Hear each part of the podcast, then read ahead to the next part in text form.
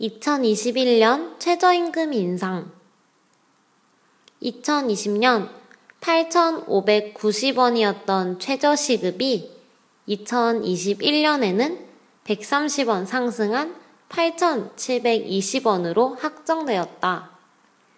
최저임금은 노동자가 일을 했을 때 직종에 상관없이 기본적으로 받아야 하는 최소 금액이다.